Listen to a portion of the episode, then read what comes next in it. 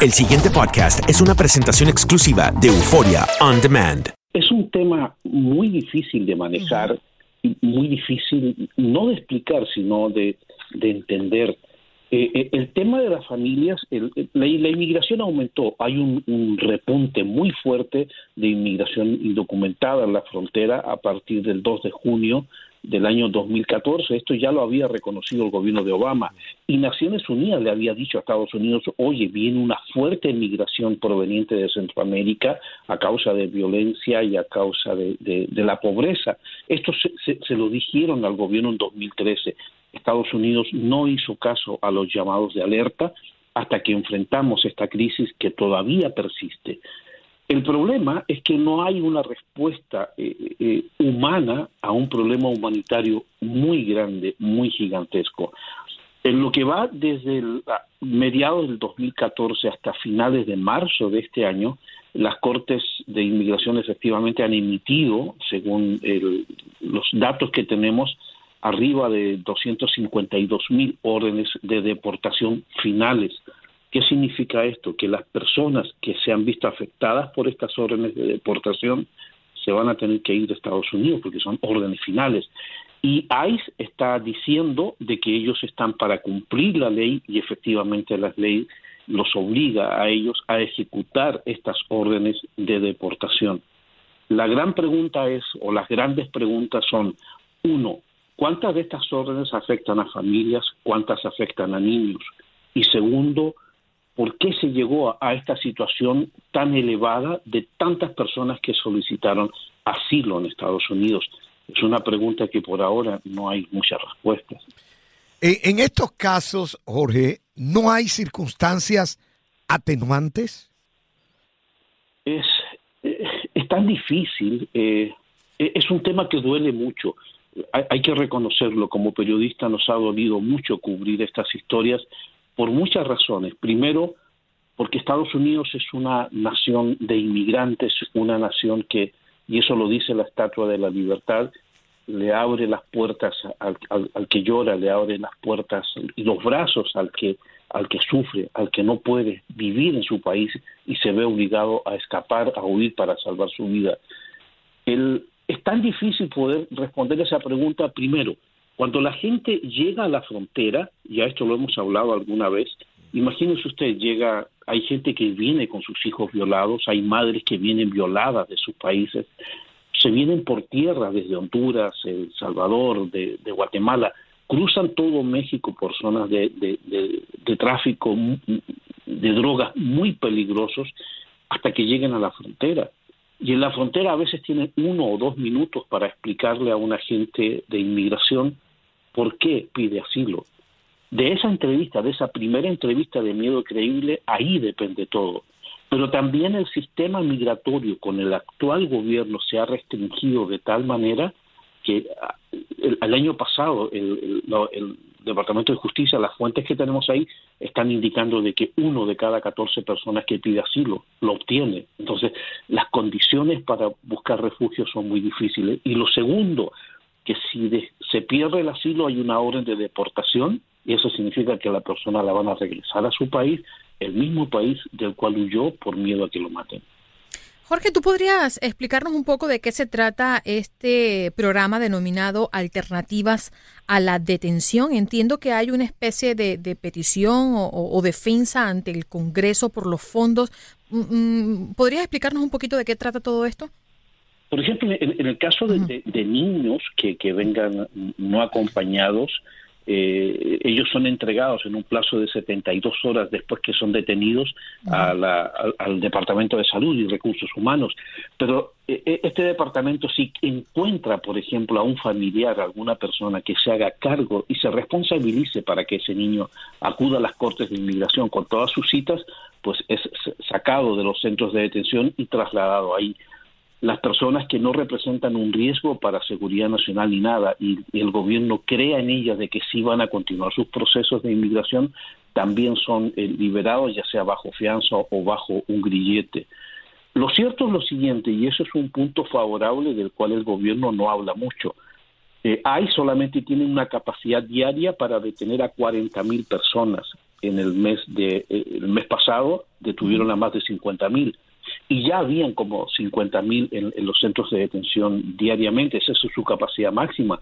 Por lo tanto, creemos que de alguna manera el gobierno está sobrepasado con esta crisis, no quiere el gobierno de Trump reconocer que existe una crisis, tampoco quiere reconocer que está liberando a muchas personas bajo este programa que tú mencionas, Andreina, pero también si las cosas no se arreglan seriamente, esto va a seguir y ahora que comienza el verano, pues el flujo de personas en la frontera se teme que sea mucho más alto. Jorge, en, las investigaciones que ustedes hacen habitualmente, ¿no se ha enfocado la parte presupuestaria, los fondos? Porque si un organismo tiene determinada cantidad de dinero para ejecutar una determinada acción en cierto tiempo, pero de repente se ha triplicado esa actividad, ¿de dónde provienen esos fondos? Bueno, eso, es, parte del presupuesto.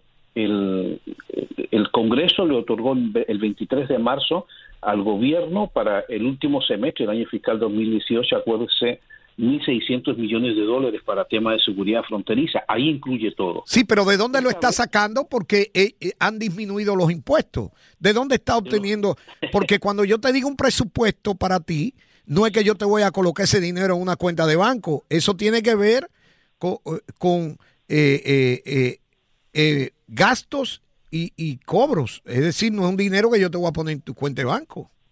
La, billetera del gobierno es muy misteriosa y muy elástica también, pero gran parte de los fondos se temen de que para temas de seguridad nacional, para temas de inmigración, se esté sacando de los recortes que el gobierno está pidiendo, está haciendo sobre programas sociales. Y ese es un gran riesgo porque oh. mucha gente pobre y necesitada pues se van a quedar sin ciertos beneficios que están siendo destinados al tema de la frontera porque el tema humanitario de la frontera se está viendo forzado como un asunto de seguridad nacional y eso lo ha complicado todo.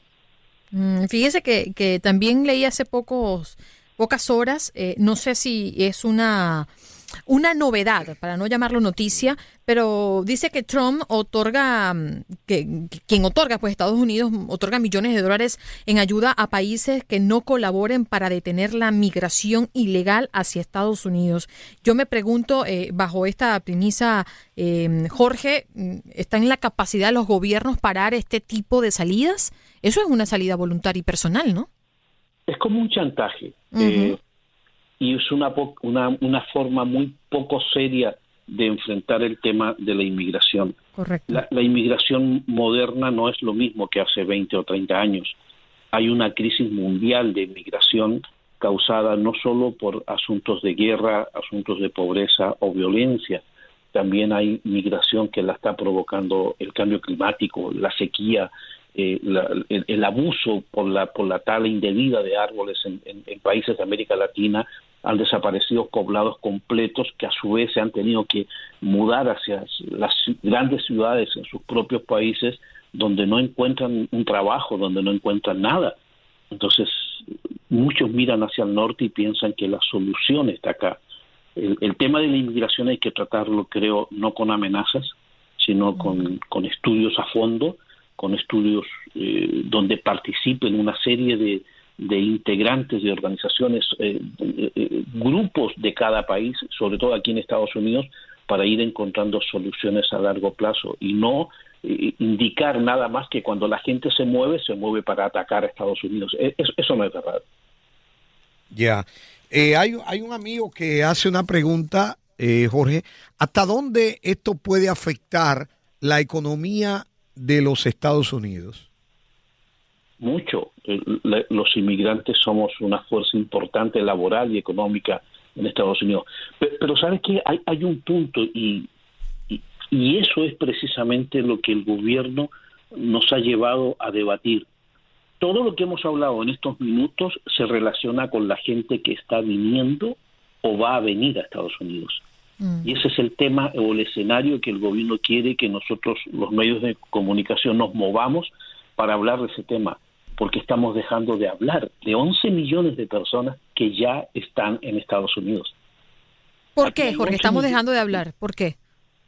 porque es lo que le interesa al gobierno. El gobierno no quiere una solución para esto, sino quiere implementar su promesa de campaña de deportar a la mayor cantidad de indocumentados posible para que de esa forma en noviembre le digan los republicanos a sus electores, ven, nosotros cumplimos, echamos a los que dijimos que íbamos a echar y el gobierno anterior no lo supo hacer. Más o menos ese es el discurso que se está manejando y es terrible porque de los 11 millones de personas hay más de 5 millones de padres de ciudadanos estadounidenses y de residentes legales que están protegidos por la Constitución y las leyes. Así es que es más responsable hablar de los que estamos y buscar soluciones para los que van a venir. El pasado podcast fue una presentación exclusiva de Euphoria On Demand. Para escuchar otros episodios de este y otros podcasts, visítanos en euphoriaondemand.com.